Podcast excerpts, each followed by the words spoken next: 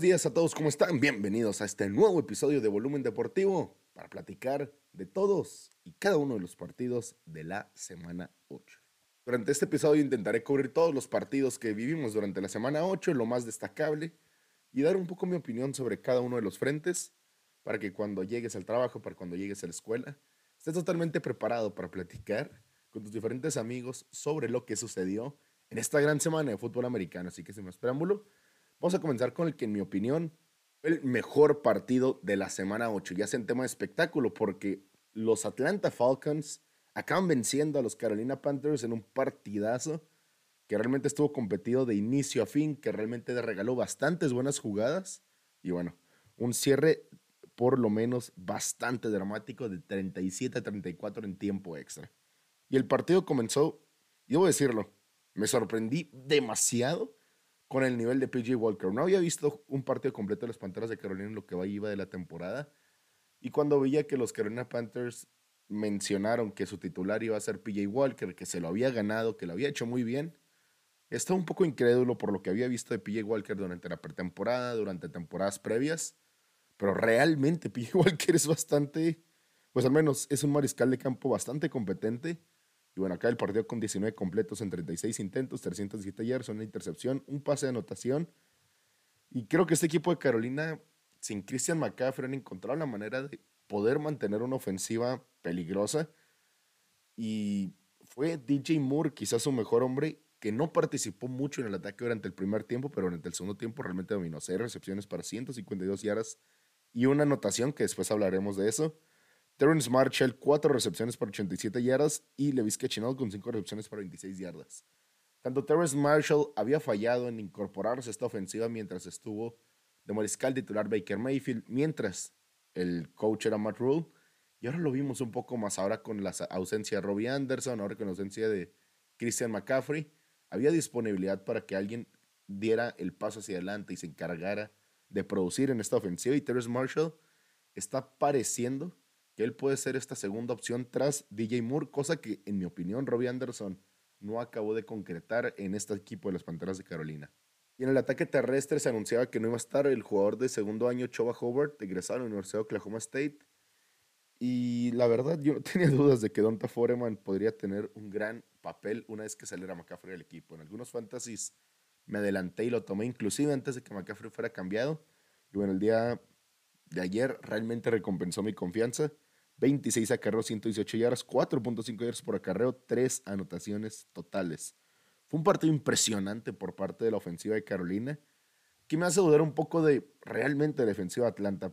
Pensaba que esta defensiva estaba mejorando, pensaba que esta defensiva podría ser un factor positivo para que el, equipo de Atlanta sí pudiera sorprender en el sur de la Nacional, llevándose la división, inclusive siendo un competente equipo para la pelea por los comodines, pero esta defensiva me plantó demasiadas dudas. Y bueno, yo con esta defensiva, evidentemente sabía que los Falcons no van a ganar el Super Bowl. Lo vimos la semana pasada, 35 puntos permiten de los bengalíes de Cincinnati, pero tuvieron una racha de partidos realmente importantes. Cuando le ganan a los Seattle Seahawks permiten 23 puntos, cuando le ganan a los Browns permiten 20 puntos, contra Bucaneros 21 puntos en un partido muy cuestionable solo 14 contra San Francisco y ahora acumulan estos dos partidos consecutivos permitiendo más de 30 puntos. La secundaria no lució bien, parece que AJ Terrell y Casey Hayward, que eran quizás los primeros dos corners de esta defensiva de Atlanta, eran demasiado importantes para que la defensiva tuviera éxito. Pero el ofensivo para los Falcons, impresionante partido de Marcus Mariota, realmente sensacional creo que realmente cayendo un poco las críticas de mucha gente que inició el año no se explicaban por qué Mariota iba a ser el titular estando ahí como Desmond Reader. Creo que Mariota se ha ganado con todo el merecimiento el puesto de mariscal de campo titular. Creo que inclusive podría justificar el tener la titularidad por un segundo año e inclusive quizás ser una respuesta a mediano plazo para esta ofensiva de los Atlanta Falcons. También vimos quizás el mejor partido del novato Tyler Algier, este novato que llegó quizás sin el mayor cartel, egresó de la Universidad de BYU, pero tuvo un buen partido, 14 acarreos para 39 yardas, pero aportando en el ataque aéreo con tres recepciones y 46 yardas y una anotación. este equipo de Atlanta comienza a encontrar armas fuera de Cordell Patterson, que está lesionado, y empieza a ser realmente interesante su ataque terrestre. También Caleb Huntley, 18 carreros para 91 yardas, y obviamente por la vía terrestre, cooperando Marcus Mariota con 43 yardas. Y en la vía aérea, Mariota, insisto, reparte mucho el balón, lo cual obviamente lo hace más complicado para las defensivas rivales que puedan priorizar el cubrir a un solo jugador. Y bueno, que el Pitts acá con 5 recepciones, 80 yardas y una anotación, tiene una recepción bastante importante, pero hablemos del drama que se vivió en el partido. Pese al abultado marcador de 37-34, se llegaba al último cuarto con el resultado parcial de 21 a 13. Y con el marcador de 21 a 13, el equipo de Carolina arma una gran serie ofensiva iniciando el último cuarto, anota de Donta Foreman y convierte en la conversión. Se pone el partido 21 a 21 y Atlanta responde inmediatamente con un gol de campo, 24 a 21. Pero regresaría el equipo de Carolina para volver a anotar 28 a 24. Y después viene la ofensiva de los Atlanta Falcons. Arman una serie ofensiva impecable en la que Marcus Mariota lució fenomenal. Y aparece el ex Carolina Panther de Mary Bird con una recepción que se escapa realmente, se ve impresionante, se ve increíblemente rápido. Y termina aprovechando un pase que realmente Mariota lanzó para 10 yardas y escapándose para más de 40 y después logra una detención con la que parecía que ganará el partido del equipo de Atlanta. Logra una detención en cuarta oportunidad y largo. Llega el equipo de Atlanta dentro de la zona roja del equipo de Carolina. Y son detenidos en tres y fuera. Y viene la oportunidad de cuarta oportunidad y tres, que lo ponen en mis redes sociales. Si yo soy Atlanta, aquí me la juego. Porque realmente con el gol de campo sigues estando a una anotación de perder el encuentro. Todavía queda un minuto y estás únicamente seis puntos arriba. Si conviertes el primero y diez, se acaba el partido, una roya en tierra, ganaste. Si metes el gol de campo, sigues dependiendo de que el equipo rival no te anote. Y creo que el equipo de Atlanta, estando dentro de la zona roja de, de Carolina, si se la juega y no convierte, aún tienen muy buenas oportunidades de hacer la detención. En cambio, metes el gol de campo, pateas de kickoff y viene la ofensiva de Carolina bien en una posición de campo aceptable y es justamente lo que pasa. Patea el gol de campo John Hoku, se pone arriba por 6 Carolina. Y con 23 segundos, PJ Walker rolando hacia su lado izquierdo pone un pase sensacional, realmente impresionante, que no tengo ni idea de dónde estaba el safety de los Carolina Panthers, que se queda rezagado. Cuando creo que con 23 segundos tu prioridad es exactamente que no sucedan cosas de este tipo. Si ves a un receptor por enfrente de ti tu prioridad no es exactamente evitar la recepción, tu prioridad es irte atrás para que en caso de que la atrape hagas la tacleada. Pero bueno, parece que se le olvidó un poco el defender a este equipo de Atlanta en las jugadas explosivas. Y es precisamente lo que usó en pase de 62 yardas de PJ Walker a DJ Moore. Pero aquí llega la situación y una fea situación para los Carolina Panthers y DJ Moore. Debo decirlo, quizás sea el último partido de DJ Moore como Carolina Panther y se podría ir con un mal recuerdo. Consigue la anotación y DJ Moore en el festejo se quita el casco. Y ese pequeño detalle que se quita el casco le cuesta 15 yardas al equipo de Carolina. Y el problema de esto es que esas 15 yardas son aplicadas en el punto extra, por lo que el punto extra en lugar de ser pateado desde la yarda 15 es pateado desde la yarda 30, es un intento de 47 yardas y para mala fortuna de DJ Moore y las Carolina Panthers, Eddie Pineiro falla el punto extra. Entonces, con 20 segundos el partido está empatado 31 a 31 y nos vamos a tiempo extra. El tiempo extra, Marcus Mariota es presionado, es golpeado al momento de lanzar y es interceptado con una genial devolución. El equipo de Carolina se pone dentro de la yarda 20 y en una defensiva de los Atlanta Falcons que no había conseguido detenciones prácticamente en el segundo tiempo, aparece, se hace gigante, detiene tres y fuera Carolina y viene de nuevo Eddie Pineiro con la oportunidad de meter un gol de campo con el que va a ganar el equipo de Carolina y lo falla. 33 yardas y lo falla. Y aquí realmente es donde el equipo de Carolina tiene que ponderar qué ha hecho con la posición de pateador. Llegaron a tener a Joe Sly, que hace un pateador constante para el equipo de los comandantes de Washington. Llegaron a tener otras opciones, terminan poniendo poca atención al detalle y creo que eso puede resumir mucho lo que ha sido la época de Matt Rule en el equipo de los Carolina Panthers. Sé que ya no está Rule en el equipo, pero como equipo, como gerente general, este equipo de Carolina dejaron escapar oportunidades de centrarse en los pequeños detalles. Realmente tener un pateador en esta liga es complicado. Creo que es ser de las posiciones en las que hay 20 buenos pateadores y si no tienes uno de esos 20 buenos pateadores, vas a batallar durante todo el año y vas a estar en un carrusel de pateadores, como por ejemplo estuvo el equipo de Kansas City con la lesión de Harrison Butker, como estuvo el equipo de Arizona con la lesión de Matt Prater, y realmente se te termina complicando la vida. Creo que Carolina falló en conseguir un pateador para poder cerrar estos partidos y a la postre termina costando.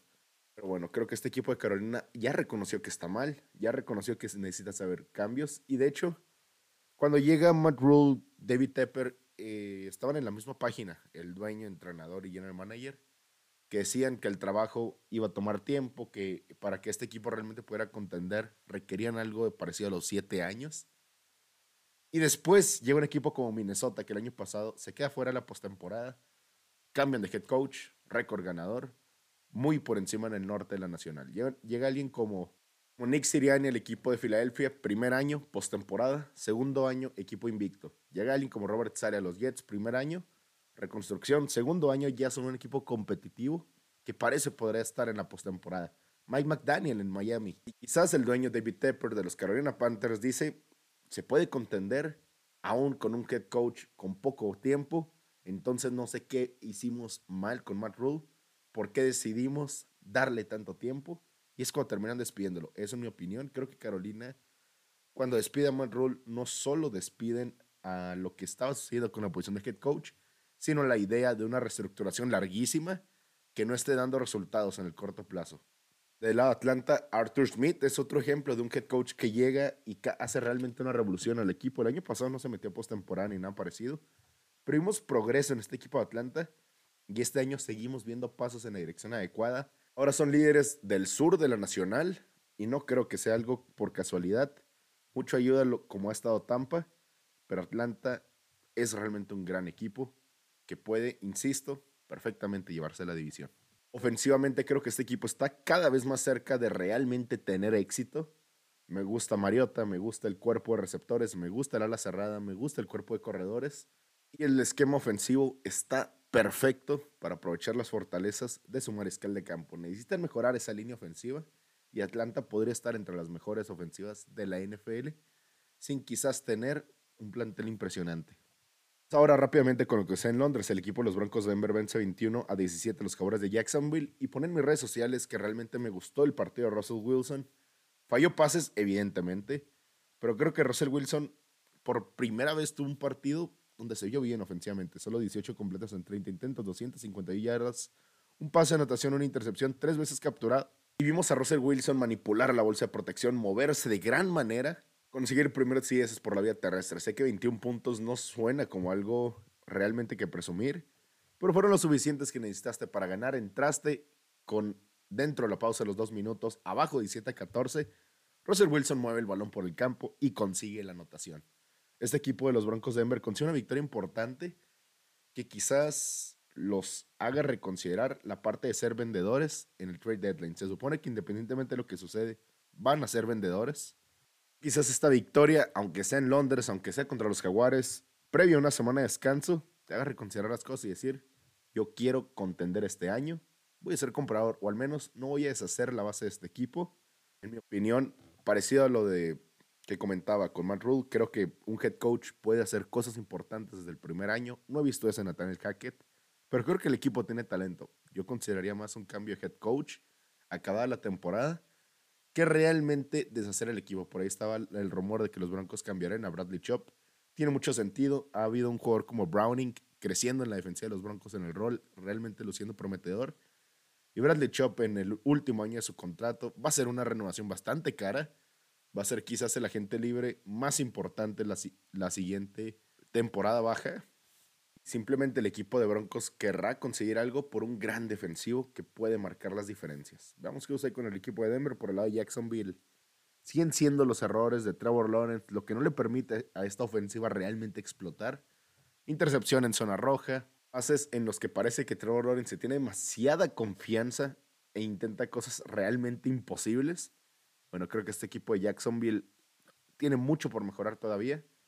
pero sigo pensando que con Doug Peterson van a ir en la dirección adecuada. Sorpresa de todos, el equipo de los Santos de Nueva Orleans vence 24 a 0 a los Riders de Las Vegas. Alvin Camara, que no tenía una sola anotación en el partido, en el primer tiempo consigue dos, en el tercer cuarto consigue su tercera. Andy Dalton sigue mostrándose mejor mariscal de campo que Jameis Winston y creo que si Jameis Winston está o no lesionado, ya no importa. Andy Dalton tiene que seguir siendo el coreback titular del equipo de los Saints por lo restante del año. Creo que ninguno de los dos es la opción a largo plazo de los Saints. Y ellos en pretemporada, van a, perdón, en la temporada baja, van a considerar el cambio mariscal de campo. Pero bueno, Andy Alton tiene realmente un gran partido, 22 completos en 30 intentos, 229 yardas, dos pases de anotación. Alvin Camara, 18 carros para 62 yardas, las tres anotaciones. Pero por la vía aérea es donde marcó las diferencias con 9 recepciones para 96 yardas. Ahora no vimos tanto de Chris Olave, solo 5 recepciones para 52 yardas. Realmente preocupante llega del lado de Las Vegas. Yo esperaba que aquí Las Vegas demostraran que eran un mejor equipo que su récord de 12 y 4. Yo esperaba que el equipo de Las Vegas demostrara que tenían realmente lo necesario para ir a competir por la postemporada. Necesitan una victoria que reforzara esa creencia. Y fue un partido terrible. El ataque terrestre no lució tan mal. 10 acarreos para 43 yardas pero el equipo se desespera rápidamente y en la parte de la desesperación juegan una cuarta oportunidad y corto dentro de su propia yarda 40, no la consiguen, terminan perdiendo la oportunidad y le regalan puntos al equipo de Nueva Orleans. Derek Carr, presionado prácticamente durante todo el partido, no pudo conectar con Davante Adams prácticamente nunca, que apenas acaba el partido con una recepción para tres yardas. Y creo que este equipo de los Saints de Nueva Orleans nos vuelve a demostrar por qué Dennis Allen es el head coach correcto para ese equipo de Nueva Orleans. Una, una gran mente defensiva que termina realmente mostrando su dominio en la materia. Limitan a Derek Carr a 15 pases completos en 26 intentos, 101 yardas únicamente, una intercepción y lo más importante, el cero en el marcador. Este equipo de los Saints consigue una victoria y que los pone con récord de 3 y 5. Juego por detrás en el sur de la Nacional y ya tienen esa victoria sobre el equipo de Atlanta Así que bueno, siguen estando bastante en competencia por el liderato divisional. Y entonces, ¿qué es lo que pasa con este equipo de los Patriotas de Nueva Inglaterra? 22 a 17 los Patriotas a domicilio vencen a los Jets de Nueva York en un partido que Bill Belichick supera a George Halas en victorias para un head coach, algo histórico, pero realmente eso nos tendría que ayudar a recordar que Bill Belichick es un genio en el fútbol americano y que puede competir con muchas limitantes. Y creo que la principal limitante de este equipo de los Patriotas de Inglaterra vuelve a ser su mariscal de campo, Mac Jones. Tiene una jugada en cuarta oportunidad en el primer tiempo el equipo de los Patriotas abajo en el marcador, en el que Mac Jones desaprovecha la oportunidad de un pase rápido y completo, se termina presionando, rolando y lanza un pase terrible. Y creo que Mac Jones no puede tomar malas decisiones, no puede ser la clase de mariscal de campo que está improvisando constantemente porque no tiene ese talento. Mac Jones no tiene un cañón por brazo, Mac Jones no tiene una movilidad élite. Mac Jones necesita ser un gran mariscal de campo al momento de tomar decisiones y es lo que realmente los Patriotas de Inglaterra seleccionaban en la primera ronda del draft pasado. Por el otro lado, Zach Wilson, partido terrible, tres interrupciones. Bill Belichick le hizo las cosas imposibles y le sigue demostrando al equipo de Jets quién es el jefe el equipo de Patriotas vuelve a demostrar la superioridad que tiene sobre este equipo de Nueva York. Y creo que a diferencia de Mac Jones, Zach Wilson sí puede darse el lujo de tomar malas decisiones. Él puede rolar y poner un pase profundo. Si falla en la prelectura, puede hacer el primer 10 por tierra y de hecho, Zach Wilson tuvo peor partido que Mac Jones, pero aún así movió más a su ofensiva. El tema fueron las equivocaciones en zona roja, fueron las detenciones de la defensiva en Inglaterra robando balones bueno, este equipo de Nueva York realmente lamenta la lesión de Brice Hall. El ataque terrestre no funcionó absolutamente nada. Siete carros para 26 yardas de Michael Carter. Luce bastante lento, me parece. James Robinson, cinco carros para 17 yardas. Pero bueno, fue un gran partido para Garrett Wilson. Seis recepciones para 115 yardas. Seis recepciones para 79 yardas de Tyler Conklin con dos anotaciones. Y quizás el mejor partido en muchísimo tiempo para el jugador ya de tercer año, creo, Denzel Mims con dos recepciones para 76 yardas. Cuando salió de la Universidad de Baylor, era un receptor que realmente me gustaba, pero con el equipo de los Jets lo hemos visto prácticamente nada. Quizás sería un objetivo importante Para algún equipo que quisiera mejorar su cuerpo de receptores, ya sabemos quién. El resto de partidos de los horarios de la mañana, los Cardenales de Arizona caen 34 a 26 contra los Vikingos de Minnesota. Un partido en el que quizás los errores de Kyler Murray, la pobre protección de su línea ofensiva, le cuesta el partido a Arizona. Pero vimos una jugada de DeAndre Hopkins. Por Dios. Es que DeAndre Hopkins es un jugadorazo. Qué emoción verlo de regreso en el campo. 12 recepciones, 159 yardas, una anotación. Esta ofensiva de Arizona sí pudo mover el balón durante gran parte del partido, pero con versiones fallidas, dos interrupciones de Kyler Murray, terminan sentenciando este partido además de un fumble de su ala cerrada Greg Dorch. Y bueno, este equipo de Arizona se queda corto. Y aquí viene la cuestión. ¿Cliff Kingsbury podrá ser despedido? Porque creo que este equipo de Arizona es mejor que su récord. Este equipo de Arizona tiene el talento pero no han podido poder hacer explotar esta ofensiva de la que se esperaba bastante. Creo que este equipo de los Cardenales de Arizona realmente esperan contender este año y siguen esperando contender por algo. Van y hacen ese cambio para adquirir a Robbie Anderson de las Panteras de Carolina. Este equipo de Arizona no quiere quedarse en el olvido esta temporada. Ellos quieren participar en la postemporada y quieren mejorar lo que hicieron el año pasado. El problema es que tras ocho partidos tienen récord perdedor de tres ganados y cinco perdidos compitieron contra el equipo de Minnesota, pero terminan dejando escapar un partido cerrado. Y eso es algo en el que el pequeño detalle, en que la atención a los pequeños detalles te acaba costando más de lo que esperabas. Creo que este equipo de Arizona tiene lo suficiente para competir contra prácticamente cualquier equipo de la NFL, pero son los pequeños detalles lo que no le permite a los Cardenales realmente ser un equipo ganador. Y es ahí donde entra el trabajo del head coach. ¿Por qué fallan estas cosas? ¿Por qué sigue siendo recurrente estos problemas? Que es el equipo de Arizona se vaya a plantear seriamente despedir a Cliff Kingsbury, que bueno, tiene récord negativo con el equipo de Arizona, tuvo récord negativo en la Universidad de Texas Tech. Quizás no es exactamente un gran head coach y apenas están dándose cuenta el equipo de los Cardenales de Arizona. Del otro lado, los vikingos de Minnesota, quinta victoria consecutiva imparable el equipo de Minnesota. Kirk Cousins, 24 completos, 36 intentos, 232 yardas, dos pases de anotación, tres veces capturado. Pero realmente para Kirk Cousins poder confiar en este ataque terrestre es invaluable. 20 carros para 111 para Dalvin Cook, 5 carros para 40 yardas para Alexander Madison, inclusive Kirk Cousins con 4 carros para 22 yardas. Ahora no, quizás no fue el mejor partido de sus alas abiertas, aunque Justin Jefferson aún pone 6 recepciones para 98 yardas. Adam Thielen con 6 recepciones para 67 yardas. Pero este equipo de Minnesota tiene una ofensiva bastante completa. Y si no estuviera el factor de Kirk Cousins en su mariscal de campo, no puede ganar partidos importantes, no maneja bien la presión, no gana en horario estelar. Si no fuera por esa cuestión, Creo que Minnesota es el equipo más sólido en esta conferencia nacional. Todavía me quedaría con ellos sobre las Águilas de Filadelfia, aunque ya vimos lo que pasó en Monday Night Football cuando se enfrentaron en la semana 2. Creo que este equipo de Minnesota están a que Kirk Cousins sepa manejar la presión de ser el mejor equipo de la conferencia nacional. Los partidos, los Delfines de Miami, en un duelo de explosión ofensiva, vencen 31 a 27 a los Leones de Detroit. Aparecieron Waddle, apareció Terry Hill, apareció Mike Gesicki. Gran partido para el cuerpo aéreo de los Delfines de Miami. Y bueno, la defensiva de los Detroit Lions siguen mostrando que están realmente mal. Del lado ofensivo, buen partido para Jamal Williams, 10 carros para 53 yardas por el, la vía terrestre, pero además coopera con tres recepciones para 23 yardas, múltiples anotaciones. Además de Andre Swift, que regresa a la lista de lesionados, lo vimos prácticamente nada. Cinco recepciones para 27 yardas, una anotación, cinco carros para 6 yardas.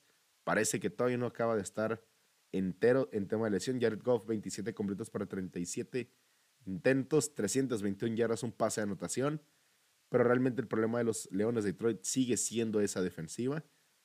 Aunque vimos un buen partido del novato Malcolm Rodríguez seleccionado en la Universidad de Oklahoma State. Y bueno, quizás eso vaya a ayudar a que esta defensiva siga mejorando. Los Dallas Cowboys le pasan por encima a los Osos de Chicago 49-29. Llegó a cometer errores durante el partido el equipo de Dallas que hicieron de este partido un poco más parejo de lo esperado. Al medio tiempo 28-17 con una intercepción de Dak Prescott que tuvo un primer tiempo exquisito.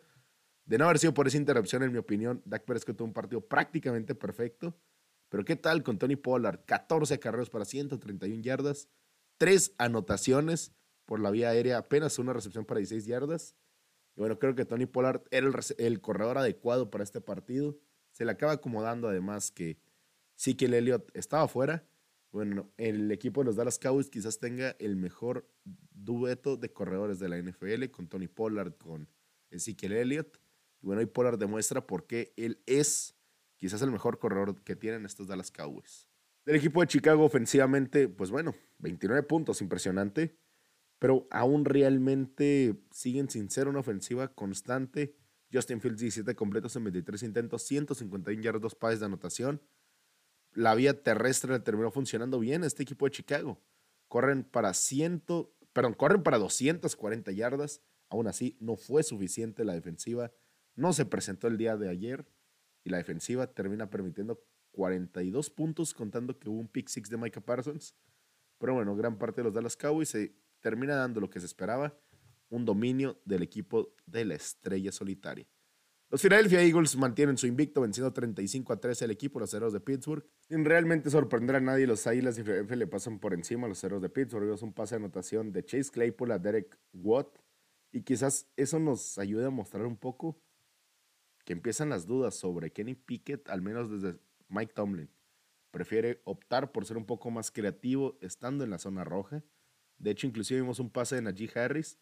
Y bueno, creo que este equipo de Steelers ha batallado con esta línea ofensiva durante toda la temporada. Seis veces capturado Kenny Pickett.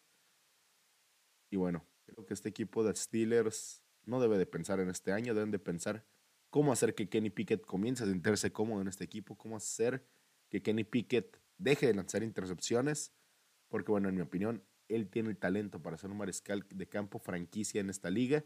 Del otro lado, las Águilas de Filadelfia hacen lo que tienen que hacer, llegan, se presentan, ganan cómodamente, evitan lesiones.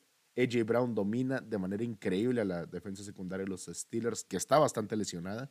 Se va con 6 recepciones para 156 yardas, 3 recepciones de anotación. Jalen Hurts, 4 pases de anotación, 285 yardas. Nada más y nada menos, Jalen Hurts sigue mostrando que es el favorito a ganar el trofeo MVP a este punto de la temporada. Yo lo pongo aún sobre Josh Allen. Y bueno, el siguiente horario de la NFL que tocó que compartiera tiempo con el Gran Premio de México, que bueno, podio para Checo Pérez, gana Max Verstappen, segundo lugar para Lewis Hamilton, realmente Verstappen sigue mostrando que está en otro nivel, máxima cantidad de victorias en la historia de la Fórmula 1 en un solo año para Max Verstappen. 14 superan las 13 de Schumacher. Y bueno, realmente estamos viendo historia, quizás el año más dominante que ha tenido cualquier corredor en la Fórmula 1. De no haber sido por ciertas, no termina. Max Verstappen tendría aún más victorias y aún más puntos. Pero bueno, yéndonos de regreso a la NFL, el equipo de los Tennessee Titans con Malik Willis vence al equipo de los Tejanos de Houston y bueno, creo que el equipo de Tennessee realmente nunca intentó poner a McWillis como mariscal de campo, simplemente era el que le entregaba la bola a Derrick Henry, que con 32 acarreos supera las 219 yardas, 6.8 yardas por acarreo. Además, Don Trell Hilliard, 8 acarreos para 83 yardas. Y Malik Willis, 5 acarreos para 12 yardas. Insisto, Tennessee nunca intentó que Malik Willis lanzara. Básicamente, no se lo permitieron, 6 pases completos en 10 intentos.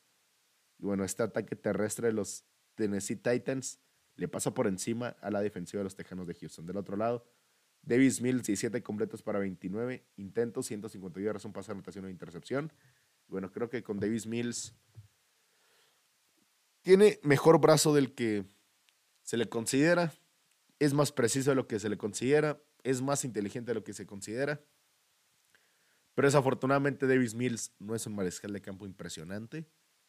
Y si el equipo de Houston tiene la oportunidad, van a ir por Bryce Young, que es un mariscal de campo que puede cambiar a una franquicia, o quizás vayan por CJ Stroud, que de nuevo es un mariscal de campo que puede cambiar a una franquicia.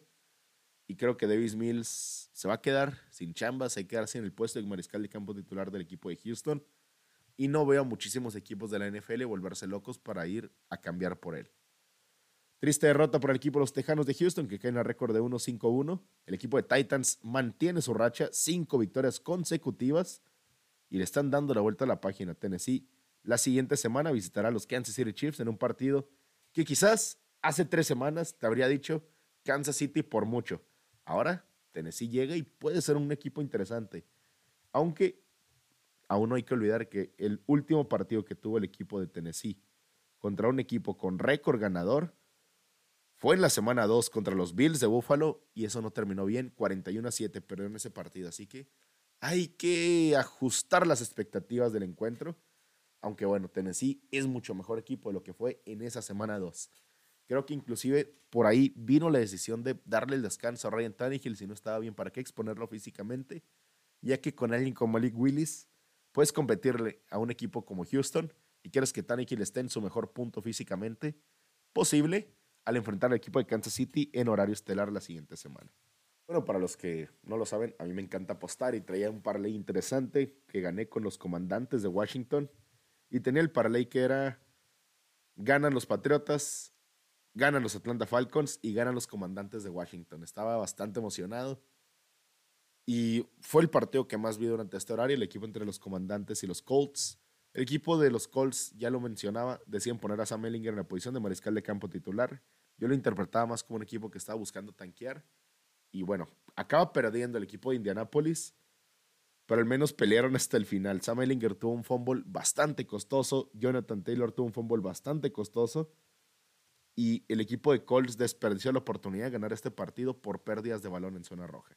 17 a 16 ganó el equipo de Washington. Y mira, Taylor Heineck no es un gran mariscal de campo, pero si tuviera que tener un mariscal de campo suplente, si tuviera que depender de que mi coreback dé su máximo esfuerzo, definitivamente Taylor Heineck es mi opción. 23 completos en 31 intentos, un pase de anotación, 279 yardas, y después de esa intercepción que condicionó mucho el partido, que le abrió las puertas a los Colts de que con un gol de campo se pusieran arriba por 9 puntos, David Mills arma una gran serie ofensiva con conversiones en cuarta y acaba consiguiendo 3 puntos con Joe Slide, 16 a 10. La defensiva se presenta, hace la detención y bueno, ahora dentro, prácticamente dentro de la pausa de los dos minutos, los Washington Commanders están abajo por 6 puntos y lo que hace Taylor Heineck. Cuarta oportunidad, el partido en la línea. Taekwon Lewis a punto de capturar a Taylor Heineck, se escapa de la bolsa, logra evitar esa captura, pone una joya de envío para Curtis Samuel y mantiene viva esta serie ofensiva con una clase de envío en cuarta oportunidad y uno. Después sigue avanzando la ofensiva de los Washington Commanders, un buen pase al centro del campo que encuentra a Cam Sims, 21 yardas, están en la yarda 34 con 41 segundos, Taylor Hennick pone a competir por arriba. Taylor Hennick dice, tengo a Terry McLaurin, no me importa que le esté cubriendo a Stephon Gilmore, voy a ponerlo a competir por arriba. El pase era un 50-50, pero es la diferencia entre un gran receptor, que lo vimos la semana pasada contra el equipo de los Packers, que lo hemos visto durante ya algunos años en la NFL. Terry McLaurin, si lo pones a competir por un balón, va a ganar la mayoría de las veces y va a hacer esta clase de recepciones. Baja el balón, 33 yardas, primero y gol en la yarda 1 y con un quarterback sneak, el equipo de los comandantes de Washington aseguran la victoria, 17-16 y realmente es donde tienes que apreciar la diferencia entre un gran cuerpo de receptores o un gran receptor entre bastantes limitantes. Ya lo había comentado, creo que este año o los años previos han sido una muestra muy clara de que la posición de receptor es más valiosa después de la posición de coreback en la NFL. Creo que la posición de receptor es ahora mismo lo más importante, si no es tu mariscal de campo, y vemos como un receptor élite, un receptor que es realmente bueno, te puede hacer ganar partidos aún con un mariscal de campo regular, aún con problemas en la defensiva, aún con problemas en la línea ofensiva. Hoy Terry McLaurin termina demostrando de qué está hecho y le da prácticamente la victoria a los comandantes de Washington en una jugada que quizás con alguien diferente pudo haber terminado en intercepción, porque el pase de Taylor Heineck es un 50-50. Aquí o es intercepción, o es recepción, o es pase incompleto. No había muchas opciones más. Taylor Heineck pone arriba a su hombre y, y realmente Terry McLaurin hace una jugada que vale prácticamente cualquier centavo que le paguen. Es impresionante. El equipo de los comandantes ya se va a poner con récord de 4-4, entonces en la NFC este ya no hay equipos con récord negativo. Filadelfia 7-0, Dallas Cowboys 6-2, Gigantes de Nueva York 6-2 Comandantes de Washington 4-4. Y ahí está en la pelea por los comodines. Tiene el mismo récord que San Francisco, que marca la línea. Y después vienen equipos como los Rams 3 y 4, los Bucaneros 3 y 5, los Green Bay Packers 3 y 5, al igual que los Cardenales de Arizona, los Santos de Nueva Orleans y los Chicago Bears. Entonces el equipo de los comandantes tiene el desempate contra los Green Bay Packers, tienen un juego arriba, se pone un poco cuesta arriba la situación. El equipo de los San Francisco 49ers sorprenden a todo el mundo. Bueno, no, nos dan es lo que esperábamos, ¿verdad? Una aplastante victoria sobre los Rams de Los Ángeles, 31 a 14. Los Rams llegaron a ir ganando al descanso, pero no pudieron competir durante la segunda mitad. Durante muchas otras cosas que se podrían destacar de este partido, Christian McCaffrey se convierte en el primer jugador desde el 2005 en tener un pase de anotación, una carrera de anotación y una recepción de anotación en un solo partido. Christian McCaffrey demostrando por qué vale lo que paga el equipo de San Francisco de Carolina por él.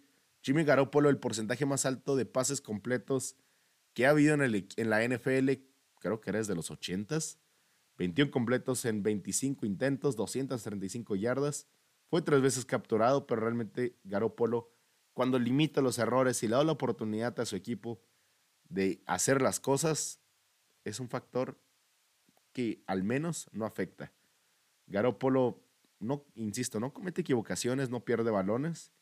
Y bueno, le da la oportunidad a McCaffrey, Jeffrey Wilson, a el resto de la ofensiva y la gran defensiva que tienen de poder ganar partidos. Por el equipo de los Rams, la línea ofensiva sigue siendo el mayor problema y esta defensiva que carece quizás, que carece quizás de buena defensiva profunda. Creo que el equipo de los Rams ha sufrido mucho por safeties este año y ahí está también el mismo Jimmy G encontrando maneras de explotar a esta débil secundaria. Los Seattle Seahawks demuestran que no son un chiste, los Seattle Seahawks demuestran que están realmente para competir, se mantienen arriba en la división oeste de la Conferencia Nacional con esta victoria de 27 a 13 contra los Gigantes de Nueva York. Gino Smith vuelve a tener un sólido partido, 22 completos en 34 intentos, 212 yardas, dos pases de anotación. El ataque terrestre comandado por Kenneth Walker no fue impresionante el día de ayer, pero fue lo suficiente para poder vencer al equipo de los Gigantes de Nueva York. a diferencia de semanas anteriores, no pudo correr el balón. Saquon Barkley apenas 20 carros para 53 yardas, 2.7 yardas por acarreo. Eso es lamentable. Cuando tu ofensiva depende tanto de Saquon Barkley, no poder correr el balón va a hacer que Daniel Jones vaya a tener problemas. 17 completos en 31 intentos y sin pases de anotación. Cinco veces fue capturado y tampoco tuvo el espacio o la oportunidad de generar yardas por la vía terrestre. El día receptor para los gigantes de Nueva York, porque ese va a ser un tema, se supone que los gigantes están a la búsqueda de adquirir ayuda en la exposición de receptor. Cuando sale que Eros Tony no es los gigantes de Nueva York pensando en vender y perderle fe esta temporada. Y los gigantes de Nueva York buscando adquirir activos, buscando adquirir picks que les sirvan después para ellos conseguir un receptor que realmente les gusta a diferencia de Kadarius Tony. Se habla que podrán ir por Brandon Cooks. Pero bueno, entonces Darius Slayton, cinco recepciones para 66 yardas. Wandel Robinson, que creo que va a, crecer, va a ir creciendo su rol durante esta temporada, dos recepciones para 15 yardas. Tanner Hudson con tres recepciones para 58 yardas. Esta ofensiva de los Gigantes de Nueva York no caminó. Cuando lo hizo, no fue capaz de convertir en zona roja. Y es por eso que el equipo de los Seattle Seahawks se llevan la victoria de 27 a 13. En el horario estelar de domingo por la noche, los empacadores de Green Bay visitaron a los Bills de Buffalo 27 a 17 y como ya lo saben, terminaré haciendo un, un video exclusivamente para hablar a detalle de este encuentro. Pero si tuviera que hablar rápidamente de él, simplemente los Bills de Buffalo fueron el mejor equipo, simplemente los Bills de Buffalo son mucho mejor equipo. Corrieron el balón de manera impresionante el primer tiempo. En el segundo, la defensiva apareció de los Green Bay Packers, pero la ofensiva sigue sin poder ser consistente. 19 completos en 30 intentos para Aaron Rodgers, dos pases de anotación, una intercepción. Aaron Jones, un partidazo, 20 carros para 143 yardas, 7.2 yardas por acarreo, además por la vía aérea. Colaboró con 14 yardas, primeros y 10 importantes. Y AJ Dillon, 10 acarros para 54 yardas. Quizás al fin observemos el camino para que esta ofensiva de los Green Bay Packers vuelva a producir. No lo fue el día de ayer, pero quizás contra un peor equipo que no sean los Bills de Buffalo, puedan comenzar a producir estos Green Bay Packers y regresar al sendero del triunfo. Son cuatro derrotas consecutivas, mientras que el equipo de Buffalo acumula cuatro victorias consecutivas. Stephon Dix fue demasiado para la defensiva de los Green Bay Packers, seis recepciones para 108 yardas. Además, jugadas explosivas como la escapada de 41 yardas de James Cook y muchas otras, una de Devin Singletary para 30 yardas, terminaron marcando la pauta. El equipo de Green Bay se fue abajo 24 a 7 y ya no pudo hacer muchísimas más cosas. El equipo de Buffalo se mantiene quizás como el mejor equipo de la NFL tras esta victoria. Y por el otro lado, el equipo de los Green Bay Packers se sigue complicando la vida para poder meterse a postemporada. Siguen dependiendo de ellos mismos, siguen dependiendo de realmente poder ganar. No estoy seguro que ese vaya a ser el caso. Vimos recepciones de los novatos Romeo Dobbs y Somori Taure de anotación. Y del otro lado del equipo de Búfalo, vimos a esta defensiva sufrir una lesión importante en Jordan Poyer. Ojalá se recupere porque este equipo de Búfalo ya ha batallado bastante con su defensiva secundaria, hablando por los safeties y las lesiones. Micah Hyde ya se ha perdido tiempo, se ha perdido todo el resto del año. Jordan Poyer ya se ha perdido tiempo durante este año. Y creo que esa fue la clave cuando el equipo de Búfalo acabó perdiendo contra el equipo de Miami. Pero bueno, con esto terminaría este episodio de Volumen Deportivo. Muchísimas gracias a todos los que lo escucharon. Mi nombre es Francisco Rodríguez. Puedes seguirme en mis distintas redes sociales. Arroba Volumen Deportivo, Instagram y Twitter. Pancho Rodríguez, página de Facebook. Y este podcast en Spotify, Volumen Deportivo, igual que en Apple Podcast. Me despido. Muchísimas gracias a todos. Que tengan un excelente día lunes. Nos vemos próximamente. Hasta luego.